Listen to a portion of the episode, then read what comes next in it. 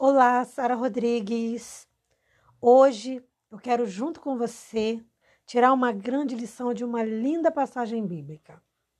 A gente vai avaliar junto um encontro entre Jesus e uma mulher que não fazia parte do povo de Israel. Mas não é a mulher que veio tirar água, na, água no poço, não é nada disso. Essa história está no Novo Testamento e tem tudo a ver com o cachorro. Lembrou? Não? Vamos então esclarecer e vamos relembrar essa história, tirando lições para a vida da gente. Vem comigo.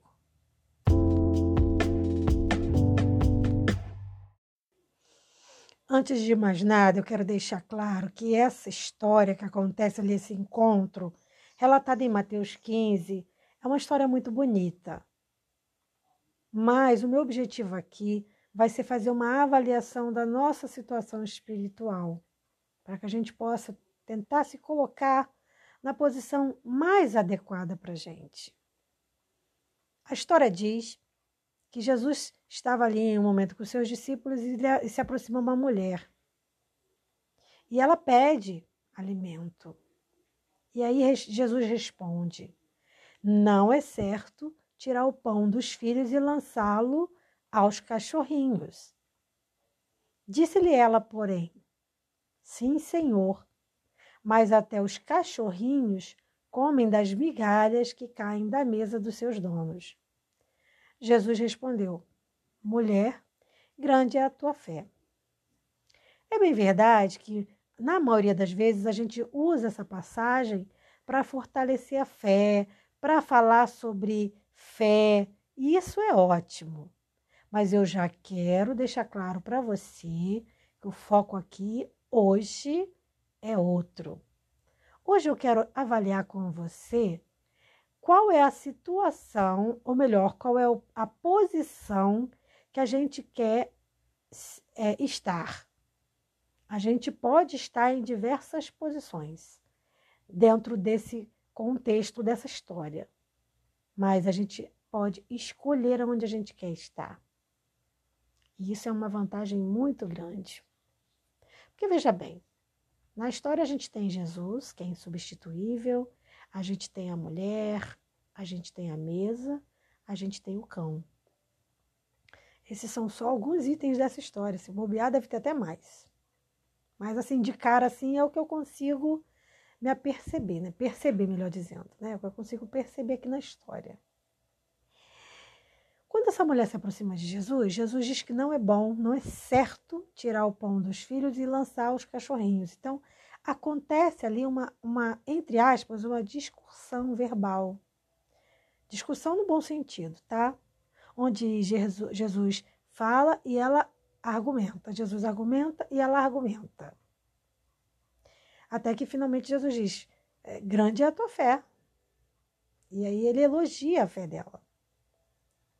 Por que, que eu disse que cada um de nós podemos escolher em qual posição queremos estar nessa história, tirando a posição de Jesus, que é insubstituível, que nós nunca vamos poder fazer estar na posição dele.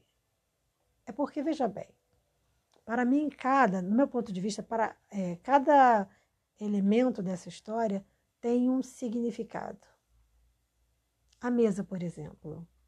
No meu ponto de vista, a mesa ela representa a igreja. Mas quando eu falo a igreja, eu falo a igreja estrutura. No inglês, a gente tem a palavra, para você falar lar, você tem a palavra house e você tem a palavra home. Qual é a diferença? A diferença é que house é, está mais ligada, quando fala-se de casa, né? House está ligada à estrutura. Já quando a gente quer falar de aconchego, família, estar junto, aí a gente quer falar lar. E aí, nesse caso, ao invés de você falar na frase house, você deve usar home. Mas tudo é casa. House é casa. Home é casa, é lar. Só que um tem um significado e o outro tem outro. Da mesma forma, então, quando eu falo que essa mesa simboliza a igreja, eu me refiro a house, que é a estrutura física. Parede, teto, cobertura, né? Chão, ali, ali é, o, é a house. Então a igreja é a house. A igreja é a mesa. A mesa, se não, se não tiver pessoas se alimentando nela, ela é um, apenas um objeto inanimado e é o que acontece com a igreja. A igreja, sem pessoas que movimentam a sua fé, é apenas um imóvel que tem paredes, teto e só. A mesa, sem os outros prota protagonistas, ela não é não tem tanto diferencial. Numa casa, o que, que torna uma mesa mais especial? É um almoço em família, é o jantar, é o alimento, é as pessoas. Isso é que faz diferença. Então, sempre que a gente pensar que é, em igreja, a gente tem que pensar que a igreja é feita de pessoas. Então, nós somos a igreja de Deus. Então a gente nessa história, a gente de certo modo a gente pode fazer parte da mesa, mas a gente não pode ser achar que só a mesa importa, tá? Então a gente tem que ser mais. A gente tem, tem que ver a igreja como algo mais, repleto de pessoas dispostas a trabalhar para Jesus, a fazerem a vontade de Deus. Nessa história também, a gente poderia se imaginar no lugar do cachorrinho, que é não aparece exatamente na história, mas é citado na história. O cachorro come sim as migalhas que caem da mesa dos seus donos. Aí eu começo a entender por que, que Jesus elogiou a fé dessa mulher. Porque eu vejo essa fé nos meus cachorros. Eu tinha quatro cachorros, quem acompanha meu projeto já sabe. Eu tinha a Drusila, a Rasputia, Pitucha e Pipoca. Drusila faleceu, descansou. Hoje eu tenho rasputia, pitucha e pipoca. E eu observo diariamente, se você tem cachorro, você vai observar isso no seu cachorro também, a fé que eles têm em nós. Porque o cachorro, ele tem uma fé muito grande que ele vai comer. Ele tem fé. Ele acredita. Eu não sei quantas vezes você alimenta seu cão. O meu come no máximo duas vezes por dia, as minhas, né? mas elas são muito centradas naquela, naquele horário que elas vão comer. Normalmente a gente dá o alimento no mesmo horário, aproximadamente, né? Então, em torno daquele mesmo horário. E elas têm fé que vão se alimentar naquele horário. Agora, quando passa do horário, as minhas começam a reclamar. Então, veja bem, o cachorro ele vive de fé, mas a fé dele é limitada, no meu ponto de vista. Porque o cachorro ele tem fé mas ele é, é, meio padronizada a fé dele, né? Ele não, ele não, ele não vai em busca, né? O, cachorro para ele ir em busca, ele tem que ficar com muita fome mesmo. Pode reparar. O cachorro para ele sair, sair do quintal e, perceber realmente que ele está passando fome, ele vai ficar, acho que mais de dois dias sem comer, porque enquanto ele puder, ele vai ficar ali alimentando a fé dele. Ele vai ficar ali alimentando a fé dele. Mas ele vai ficar alimentando a fé dele pelo quê? Pelas migalhas. Pelas migalhas. Muitas das vezes, se ele sair um pouquinho no quintal, assim, vamos supor que você não deu, não alimentou ele no momento certo. Ele sai, achou uma migalhinha, ele se contenta. Então, nesse ponto de vista, o cachorro talvez não seja um bom exemplo. O cachorro, veja bem, ele é um exemplo de fé muito grande para a gente em vários aspectos, exemplo de comportamento até. Mas nesse aspecto, como eu falei, eu quero avaliar esse, essa, eh, fazer uma observação diferenciada desse texto. Então, olhando por esse olhar, o cachorro não é a melhor referência, não. Porque eu não devo, embora seja uma quantidade de fé, eu não devo me contentar com migalhas. Aí vamos falar sobre as migalhas? Tem aí as migalhas, né? Então, que também faz parte da história, as migalhas. O que são migalhas? Para a gente poder entender bem. Quando a Bíblia fala de migalha, ela fala de coisas insignificantes, sem muita relevância. Nada. Ou seja, migalha é sobra. E sobra é aquilo que alguém não quis. Eu, particularmente, não quero ser migalha de ninguém, mas talvez já tenha sido. E aí pergunto para você, nessa história, você acha que você é a migalha? Porque a migalha é aquilo que sobra, aquilo que ninguém quer. Ninguém da mesa quis, né? Então sobra, aí o cachorro pega. Tem muita gente que não só aceita a migalha, como aceita ser a migalha. Se a gente olhar o comportamento da mulher, a gente vai perceber que ela se contenta com a migalha. Então ela diz assim: Ah, mas os cachorros comem o que caem da mesa dos seus donos. E aí Jesus diz: oh, então já que você vê assim, ok. A Bíblia não, não entra em detalhe sobre o que acontece depois disso, mas eu vou te garantir, pela minha fé, tá? Eu não acredito que Jesus deu migalha para aquela mulher. E você? Então veja bem, Jesus entende que aquela mulher estava abalada, abatida, estava sofrida por fazer parte de uma sociedade que não aceitava e nem estava ali ainda incluído no planejamento daquele momento que a história estava atravessando. O momento de Jesus ali vindo como homem para salvar a, a, a, população, né? A, a, sociedade, o mundo. Salvar do pecado, né? Mas aí o que, que acontece? Essa mulher, ela simboliza as pessoas que se sujeitam. Porque ela, ela aceita as migalhas.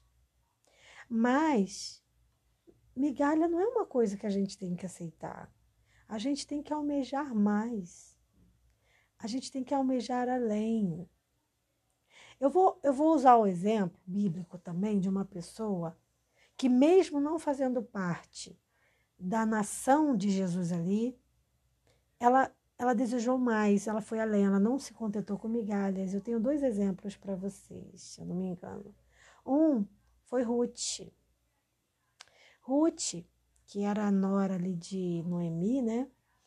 Ela é a avó de Davi, o rei Davi, pai de Salomão. Mas ela não fazia parte da nação ali. Mas se a gente for olhar, observando pelo, pelo correr da história, de que Jesus também vem da linhagem de Davi, então Jesus vem da linhagem de Ruth, que não era do povo de Israel, não era de, de Jerusalém, não era de Judá.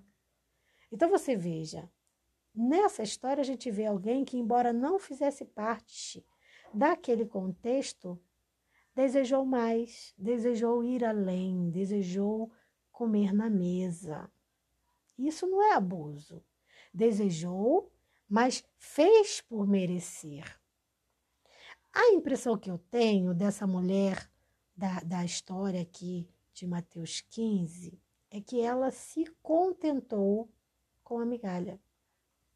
Mas eu penso que se ela tivesse pedido a Jesus mais, ela teria recebido mais. Mas eu também não imagino que Deus deu, que Jesus deu migalha para ela. Jesus elogia a fé dela por ela estar arguindo com ele. Jesus elogia a fé dela porque ela almejava estar fazendo parte de tudo aquilo ali. Mas eu tenho certeza que aquela mulher ali ela não comeu migalha. Ela pediu a migalha e acabou levando mais bênçãos. Nós não devemos aceitar migalha de ninguém. Nós devemos desejar o melhor para nós. Às vezes eu fico imaginando que Deus tem bênçãos infinitas para derramar sobre nós, mas a gente vai e se contenta com a migalha. E o que, que seria a migalha? Um relacionamento mais ou menos. Alguém que eu vou me casar, mas que eu já vi que hum, não vai ser participativo, não vai ser colaborativo, mas tá bom. É um, a migalha tá bom. A migalha tá bom. Eu tô com medo de ficar solteirona, então vamos na migalha. Né? Então a pessoa se diminui e aceita um, um, a sobra, o que ninguém quer, o que sobejou da mesa. Será que não é isso? Será que não é isso que acontece? Né? A migalha seria o que também? Seria eu estar num emprego que eu não estou feliz, então estou fazendo ali uma coisa que não está trazendo felicidade para minha vida. E aí, ao invés de eu estudar, fazer coisas para, assim que possível, largar aquilo e ir para uma coisa melhor, eu me contento com a migalha, porque eu fico com medo de perder. A migalha é isso, é o medo de perder. Fico com medo de perder, tá bom. Então a gente tem que fazer uma avaliação para a vida da gente. Será que eu não tô, é, é, não me acostumei com migalhas? Será que eu não tenho que é, alç, alçar voos maiores? Será que eu não devo é, é, me sentar na mesa? Será que eu não devo requerer sentar na mesa? E se o discurso daquela mulher fosse outro com Jesus? Se Jesus dissesse assim: é, não é certo tirar o pão dos filhos lançá-lo aos cachorrinhos. Se, eu fico imaginando se ela dissesse assim: mas e se eu fosse adotada? Mas e por que, que você não me adota como filha? Será que esse discurso não mudaria?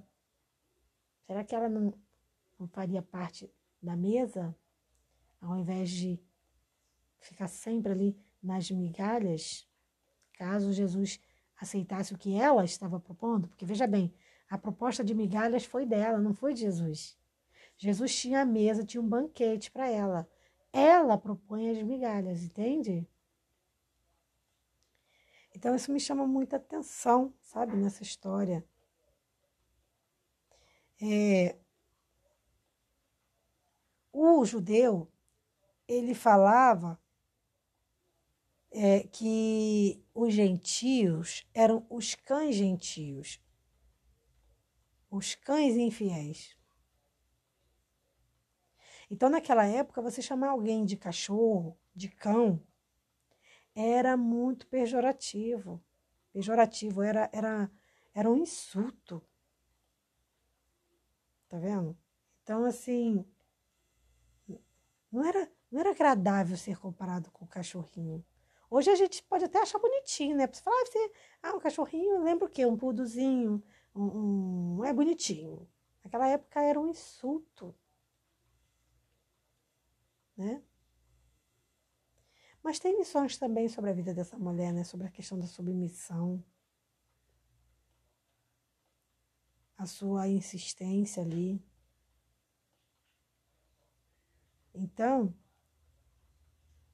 ela ali requereu, no meu ponto de vista, ela requereu e requereu certo, fez bem em requerer algo. Mas eu penso que ela poderia ter pedido mais. Porque ela mirou, como se diz, né? A gente tem que mirar a lua para atingir as estrelas. Eu acho que ela não mirou na lua. Ela não mirou na lua. Ela, ela não foi, ela não foi até onde ela poderia ir. Não devemos aceitar migalhas. Em momento nenhum, interprete essa passagem achando que Jesus está aconselhando que ter, aceitar migalhas é suficiente, aceitar migalhas é bom. Quando o assunto é o reino de Deus, é óbvio que se você aceita migalhas, existe uma grande, grande, enorme possibilidade de você se salvar.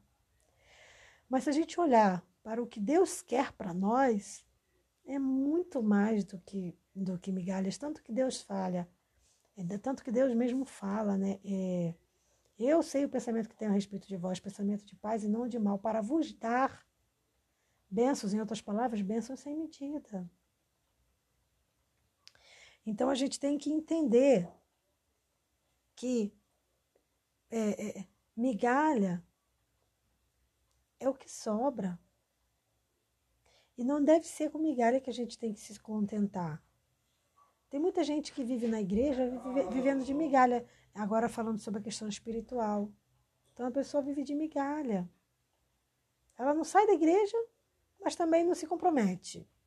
Fica de migalha. Fica ali só para dizer que é cristão, para cumprir uma rotina. E tem a questão também das migalhas emocionais, né? Tem gente que se, que se contenta com migalhas emocionais. Então, a pessoa chega a dar um, um beijinho, vai embora e para ela tá bom, sendo que depois é só maltrato, arrogância, ignorância. Mas aí chega, dá um beijinho e ela fica toda satisfeita. A gente vê muito isso no caso de feminicídio, né? Que as mulheres apanham. Normalmente o cara, antes de matar, ele bate, ele soca, ele xinga, ele maltrata. Sempre começa assim, com xingamento, com maltrato, empurrão. E aí depois ele chega ali com a migalha e ela aceita. Isso é muito triste. A gente não tem que aceitar migalhas. Nós nascemos para fazer parte da mesa. Tanto que Jesus diz: Eis que estou à porta e bato. Se alguém abrir a porta, entrarei em sua casa e cearei com ele e ele comigo. Jesus não fala em momento nenhum de migalhas. Ele fala: entrarei e cearei. Cearei aonde? Na mesa. Então, se você até agora tem vivido de migalhas, e se você tem achado que de repente viver de, de migalhas é bom, é humilde, é humildade, saiba que não é. Saiba que não é. Ninguém pode te condenar, veja bem, ninguém pode te condenar se você optar por viver de migalhas. Mas não é migalhas que Deus tem para você. E essa, é, isso faz toda a diferença. Você pode optar por viver de migalhas e ninguém vai ter o direito de te condenar por isso. Mas os planos de Deus para sua vida são maiores, são melhores. O plano de Deus é um banquete à mesa. Cabe a mim ou a você aceitar ou não. Um forte abraço e até o nosso próximo podcast. Paz.